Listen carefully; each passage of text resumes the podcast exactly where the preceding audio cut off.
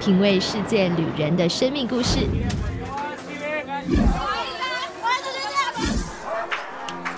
找回记忆中的幸福滋味。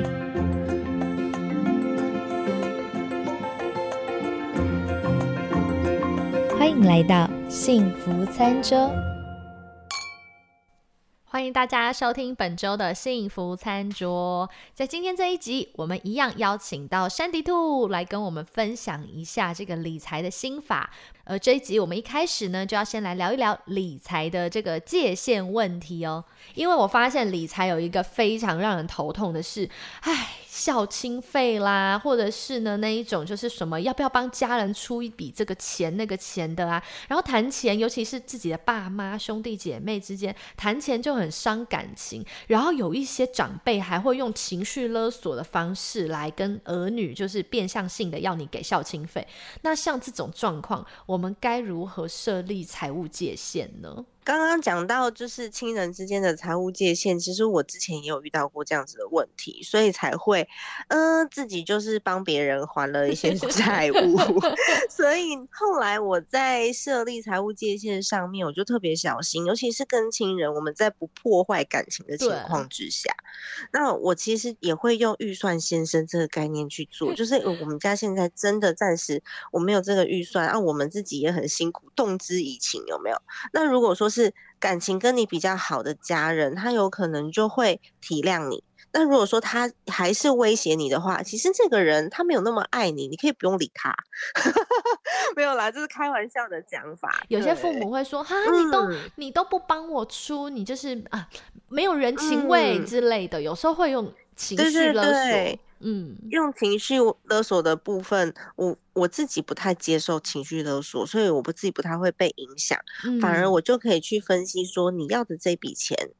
到底是合理还是不合理？嗯，那如果说你真的是很生活所需，或是只是一段时间的救济，那或我或许在我预算不影响家里面，因为通常在里面有有孩子的话，我如果帮了这些叔叔伯伯阿姨们，然后或者是姑姑姐姐们，我有可能会影响到我自己的小家庭啊，我的孩子学费付出付不出来怎么办？对，所以我就会去分析说，但他现在跟我要这个五十万、一百万，那他是要解决什么问题？嗯，那他有可能要解决的这个问题不需要钱，或者是他计算的这个金额是不是正确的？我我给他这个钱，我真的帮得到他吗？嗯，有一些是无底洞的，对，那你帮不到他的赌博啊或什么之类，这种就是无底洞，对，无底洞你真的帮不到他的，所以你能够帮他的方式就是。要让他认知到，他不能继续再做这样子的事情。那有些是你，即便你出手了，帮过一次了，他下一次还是会做一样的事，那就会有长辈来求你说：“啊，你你再不帮，再再不出手帮忙的话，他有可能会被抓去关啊，他会怎么样啊之类的。”可是你就算出手帮一百次，最后的结果都一样。嗯，他只是延缓他。他发生事情的时间而已，所以要他自己改变。那如果你一直出手帮忙，你可能就是真的是害了他一辈子。你要他提早摔那一跤，他有可能会觉醒。那如果没有觉醒的话，其实结果是都是一样的。我觉得是我们自己的心态上面先去调整。那如果爸爸妈妈的话，像我自己曾经也遇到过这样子的问题，就是我们家也是有长辈会一直不断的拿钱给赌博的舅舅。嗯嗯嗯。那怎么办呢？所以那时候我就变成说，只要家里面有需求的东西啊，瓦斯坏了是不是啊？没关系，没关系，瓦斯我来买啊，那瓦斯炉我来买。那什么东西呃，锅子坏了是不是啊？没关系，没关系，我来买锅子啊。那个水电费说没关系，没关系，我来缴，就我就不用现金。哦，不是直接给他钱啦？对，就是我帮助他所有的生活所需，但是我就是不给现金。嗯。但也不至于很绝情啦，因为讲最担心的就是被人家说你很绝情。嗯，我觉得被说这件事情也真的还好，因为很多人不是这么理智的。你有发现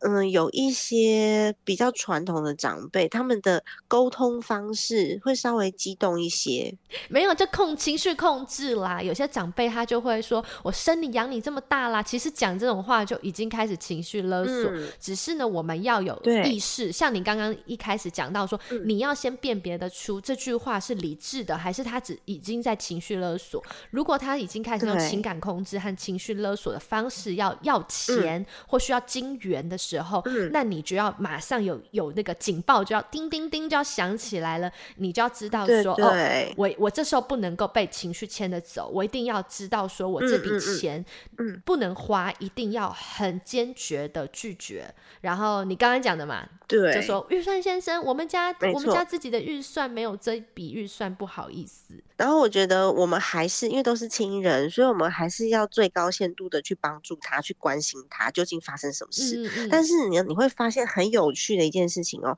当你问他发生什么事，然后你尝试去不管用法律的角度，然后或者是用财务的角度，用什么样的角度去帮他做出真正对他有有帮助的分析的时候，通常他就没事了。哎，对啊，倒不如买一本家计力送给他，说叔叔那个啊，我觉得你这样子可能没办法解决问题，但是呢，我送你一本家计力，叔叔我们一起来学，我们来做那个理财见解，我们我们一起来学习怎么好。好理财，当然这是理想状态啦。嗯，理想状态，可是我们还是最高程度的。你可以告诉人家说，我虽然没有钱，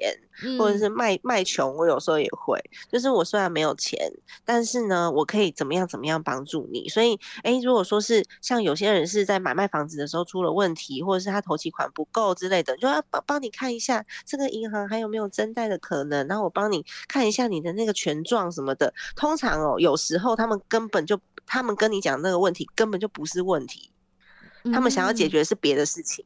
而且你上面书上也有特别讲到说，做保人这件事，就是真的不能轻易的去帮别人做保人，因为好像听过，我听到长辈好多的那种故事，都是谁谁谁，然后帮了谁做保，结果呢就害他一辈子可能都负债翻不了身。因为我觉得，尤其是子女，因为我自己就干了这个事情，就是我父亲他 们公司。好，那无所谓，就是呃，尤其是爸爸妈妈，你真的很难拒绝。那他们有时候在情急之下，这个情绪勒索的力道会很强，所以真的要把持得住，因为他们都会讲说啊，我们我们都是为你好，然后嗯，如果说你不这么做的话，就会怎么样怎么样。但问题是，我们已经超过二十岁，在台湾是二十岁嘛？对，我们已经超过二十岁以上，我所有。签出去的文件我自己要负责，即便是我的父母亲都没办法帮我负责，所以你一定要搞清楚你自己签的什么，然后还有会发生什么事情，然后给出给出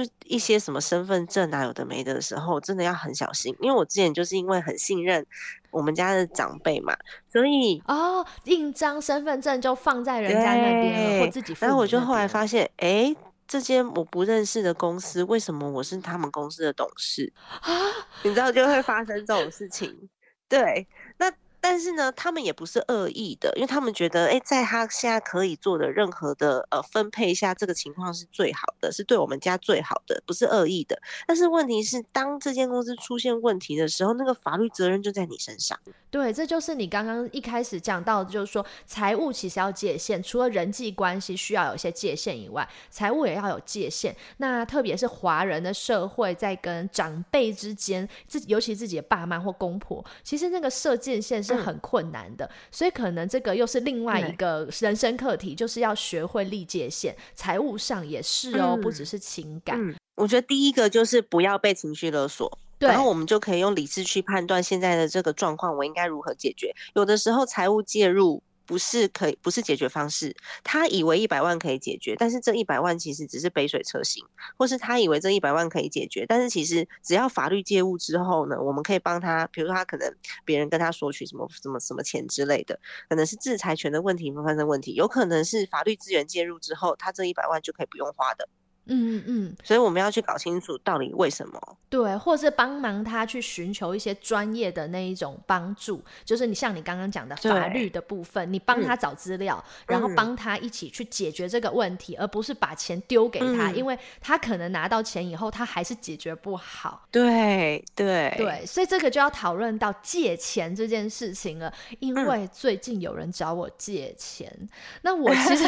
真的我长这么大，就是第一次遇到有人要跟我借大笔钱的，因为可能我。以前蛮穷的啦，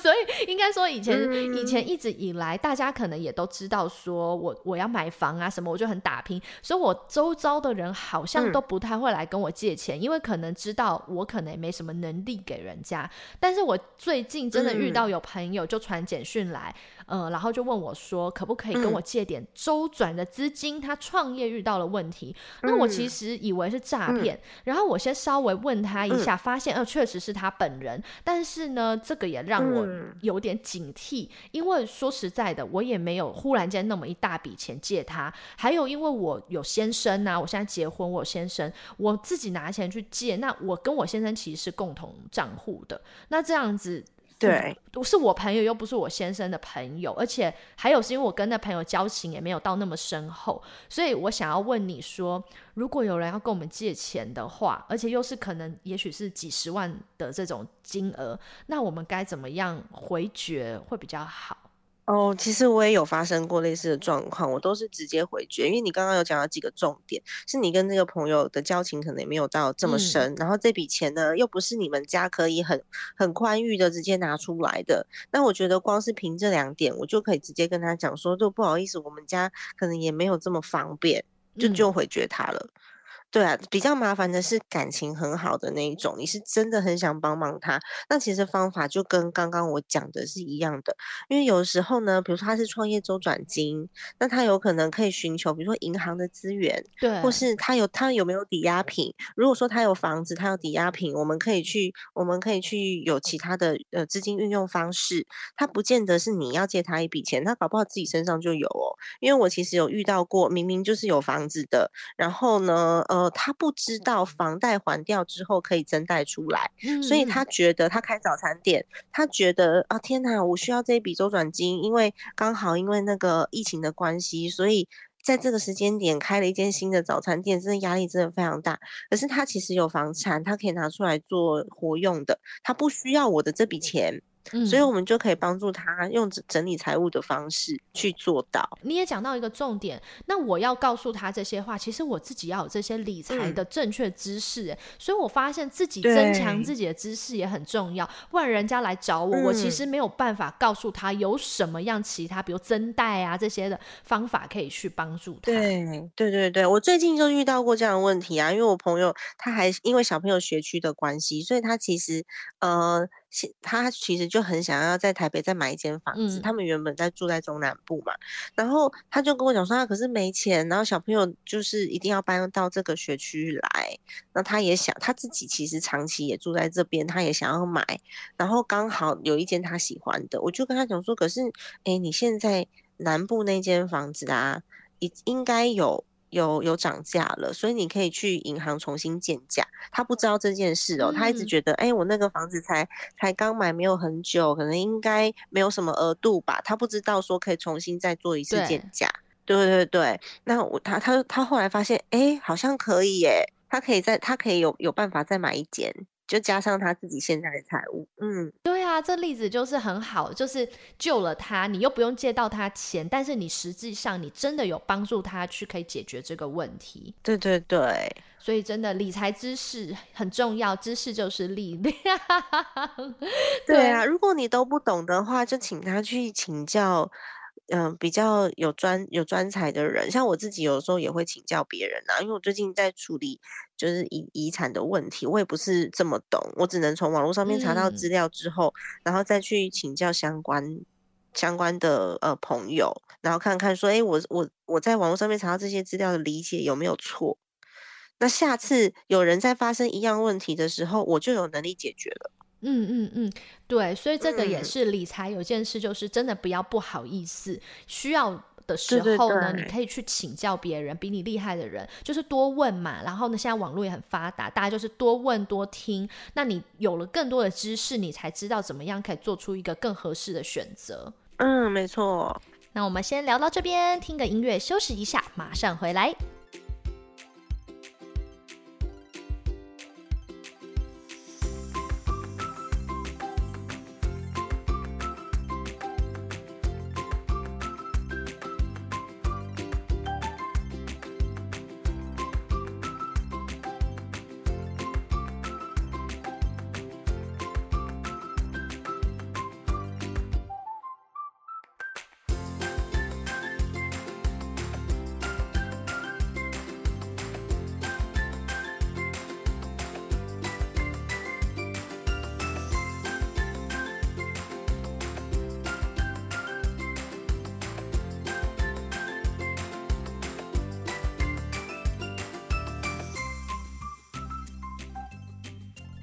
接下来我们要来聊一聊一个，就是你的书里面哦，你有一个四加一账户，然后那张图啊，我看了很久，我发现有一个所谓的加一四加一，是因为呢，其中有一个账户呢叫做生前专用的投资账户，那另外四个分别是过日子的钱，就是生活账户，退休的钱，然后还有保命，就是紧急预备金，然后还有一个是追梦嘛，梦想账户。可是呢，你还有一个叫做。那个投资账户，所以呢，我想要问一下。关于这种，比如说一般家庭主妇，像我今年就是休息一年，没有没有工作，没有收入。可是呢，我们家有可也许有一笔这个投资账户，可以有一个闲钱。那我要学习投资啊，我怎么样入门比较好？嗯，因为我们一般只听过像是哦买个，比如说投资型基金啊，或者是呃买买那个股票啊，可是又担心风险太高，万一到时候就是很挫折，然后以后都不敢碰了，所以。该怎么样入门投资会比较好？其实刚刚我们讲到的那四个账户啊，我也。不见得全部都是现金，有可能像退休金的也是连接到投资账户，然后小朋友的教育基金也是连接到投资账户，就是看我们设定的目标的时间长短来去决定我用什么样子的工具。所以刚刚说四加一的那个账户里面，其实呃有蛮大一部分应该都不会是现金，除了每天呃生活要用的这些每天的支出以外，再加上紧急预备金以外，其他的应该都会在长期投资账户里面，否则我们没有办法。利用复利的效应来帮助我们，呃，可以钱滚钱，然后在想要的时间点存档。那但是这个投资账户为什么要独立列出来呢？就是因为这个投资账户是我在所有的目标账户设立完之后。比如说，我小朋友的教育基金要存一个月八千、五千，然后呢，退休金一个月要存一万五还是两万，然后我的生活费可能一个月四万块，你全部都分配完毕之后，还有剩下的这些钱呢？它如果你真的投资失利的时候，它不会影响到你所有的目标。这个这个钱很重要的的部分是我真的要把。我想要完成的目标，跟我现在生活所需都要分配完之后，才会有这个投资账户。所以它变成说，像刚刚 Hannah 有分享到，因为你现在在家里面家庭主妇，想要有一些收入，可是又不想要风险太高，这其实真的很难。因为你如果短期之内你想要有收入，那即便是即便是嗯。十趴、十五趴，你觉得都好的话，那我们就有很多的工具可以去选择。但是如果说你想要这些剩余的金钱可以帮你创造另一份现金流，那这个金额真的要很大，或者是它风险会很高。那我自己，我自己之前是因为这个部位的钱啊，我们也可以把它分成极度冒险的跟一点点冒险的。我我书里面好像有提到过，我之前有投资过三倍。杠杆的道琼指数，那为什么我会用这个工具？是因为道琼指数本身是一个比较安全的标的，它不可能跌到零，没有。嗯，但是呢，它用三倍杠杆，它有可能是三倍多或者是少，你知道吗？所以它其实也是风险比较高的。我就会用很小的资金，或者我可以负担的资金去做。那我自己有一些朋友，他们会做权证，这是风险比较高的。或者是他们会做期货，这也是风险比较高的。然后我还有朋友呢，他的账户就是基本上他就是做房地产，所以我觉得，嗯，应该是要看我们自己对哪一个项目能够有比较深入的研究。我自己都是什么东西都玩啊，我自己就是什么东西，我自我自己就是什么东西都试试看，然后我试出比较适合我的方式。所以我现在投资就非常的无聊。我现在投资美股 ETF，ETF 占大多数七八十趴以上，它就是一个对家庭主妇 来说比较容易入手，然后又没有什么风险，然后涨幅又还不错的一个标的。那所以在这个练习的过程当中，我觉得是你可以用你自己能够冒险的钱。但我另外一个朋友，他操作期货就很厉害，嗯，他自己本身是两个女孩的妈妈，但是我就不行啊。因为我觉得我的那个天线好像没有摆在那个位置，我就没有办法。所以投资也跟每个人自己的那个怎么也不能讲兴趣专长，而是投资可能那个频道，有些人可能对某些东西的频道就是很有直觉。然后就像你刚刚讲，有些人可能对房地产就是很有直觉，他可能也不一定是收集很多资料，但是他。可能天生就是对房地产的敏锐度很高，或天生对这个你说美股 敏锐度很高，所以如果你每一样都玩一点点看看，发现你自己比较对哪一项好像中奖几率高，或者说比较上手的话，你就往那个方向去走。也要看资金规模，像我另外一个朋友，他们也是做房地产，就是两我有两个朋友是是专门操作房地产的，那有一个是他自己。对于房子是非常有研究的，所以呢，他很深入的去研究所有的呃标的来做投资，然后投资报酬率、出租率什么的没的，他自己都会去算的好好的。那那个朋友他就是在他就是在竹科。做包租婆做的很开心，因为他先生其实薪水还不错，他可以运用的资金比较相对是比较多一点的。那另外一个朋友呢，他人就在台北，他其实也很喜欢用房地产做他稳定的投资，可是他可能就没有像嗯我刚刚讲的另外一个案例，用这么多的时间去研究。对，包租婆，所以他每一个标的他就只有放十万块，然后他跟朋友合资了一间公司，然后用这间公司去到处去。买房子去分散风险，嗯嗯，所以他们每一个他每一个标的可能就十万、二十万、五十万这样子，然后他就去分散风险，然后就是公司收租回来就分给那个，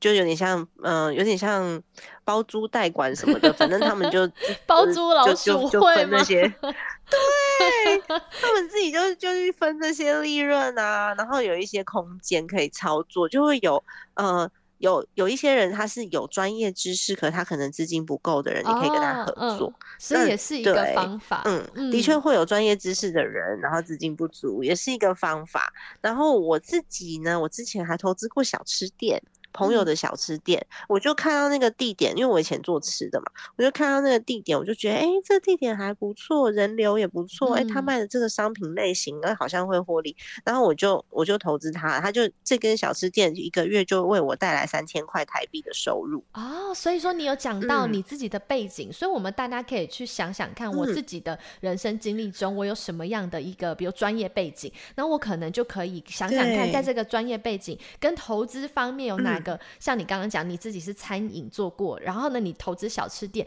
你可能就会比那些没有做过餐饮业的人更有这个直觉，或者是更有这个对天线更打开，在这在这个餐饮这一块。对，所以其实类型非常多种啊。对家庭主妇来说，就是什么样子方便就什么样的操作。那我自己在长期投资的部位，基本上。就是用 ETF 的方式，然后呃，短期的部位呢，我有做一些公司债，因为嗯。嗯，黑男如果知道我的背景，应该知道我之前有做过新创公司，嗯嗯，所以我我会用我会用公司的方式去做，然后还有部分的是是像这样子资金流投资。那投资一间小吃店跟投资股票是一样的事哦，我们要判断的东西都一样，现金流好不好，它的未来计划那位置好不好之类的。嗯，其实投资股票跟投资小吃店要判断的事情是一模一样的。嗯，你就是投资一间公司。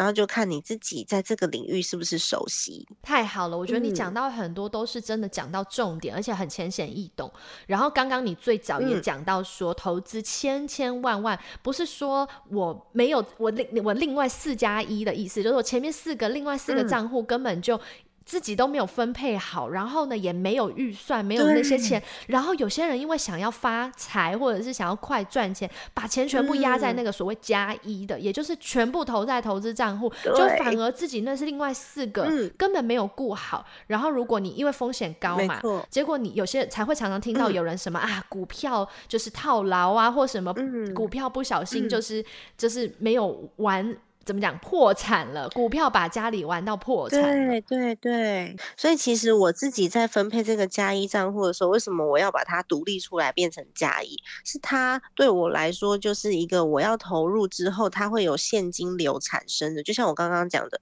我可能投的是小吃店，或是投的是道琼指数，然后我投进去之后，它只要有赚钱，我就获利了结。之后这些钱要做什么？像小吃店的三千块，或者是这个这个道琼指数赚赚来赚的价差。我就把它放回那四个账户里面，去把他们提早完成目标，所以它才是我拿来生钱的账户。那当然金额有可能不会很大，但是我至少是有在从事这件事情，很有成就感啊。对，很有成就感。然后我现在也是，我也有做一些其他的操作，所以我现在应该像这样子生钱的金流，除了小吃店之外呢，应该还有大概。也是三波三三千多块，所以一个月就大概多五六千这样子。哇，很棒哎！因为因为我们常常看那种理财的书，我们的想象就是觉得说，哇，我那样一进一出啊，然后卖个股票就赚个几十万，我们可能会有这种幻想，觉得那才叫投资。可是其实像你刚刚讲的，投资小吃店一个月可能才赚三千块，那就美金一百块，听起来不是很多，可是它也是一个投资的进账，然后它又可以放回另外那四个。的固定的账户里面，所以其实你的人生、你的债务是慢慢减少，然后你的资产越来越多。对，而且你知道我刚刚有分享到一个月六千嘛？六千可以拿来做什么？其实如果你现在的小朋友还小的话，你把他六千块钱放在。呃，放在可能像我刚刚讲的长期标的，很多人会会推荐 ETF 嘛，成长型的 ETF 里面，不管是呃纳斯达克指数啊，像在美国，呃，我我自己是有投资标普五百，它的涨幅都还蛮好的。你一个月只要帮小朋友放六千块钱台币，你知道他，嗯，他可能你存存存存存存到七岁八岁左右。再加上复利的效应，如果你人在台湾啦，在美国我没有算过那个学费。如果你人在台湾的话，这个金额是可以让他念完大学的。